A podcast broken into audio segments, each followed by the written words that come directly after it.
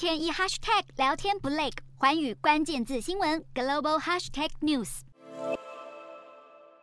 许久没有登上全国媒体版面的美国前副总统彭斯，近日竟然被盯上，因为文件门风波延烧到他身上。导火线在于彭斯的代表律师上周在彭斯位于印第安纳州的家中发现多份标示为机密的文件。这批相当敏感的档案是在川普总统任期结束时阴错阳差的装箱，然后运到彭斯的家中。有美国媒体报道，机密文件应该是先运往彭斯位于维吉尼亚的家里，接着才送到印第安纳州。无论过程是如何辗转？根据总统文件法，美国正副总统在任期结束后，必须将所有与工作相关的电子邮件、信函和文件移交给国家档案局。但彭斯显然没有。更让人担心的是，彭斯的一名幕僚透露，这些机密文件放置在彭斯家中一个不是很安全的地方，箱子则是被胶带封住了。彭斯的代表律师发现事件大条，于是赶快通知 FBI 联邦调查局，请他们到彭斯家中取回文件，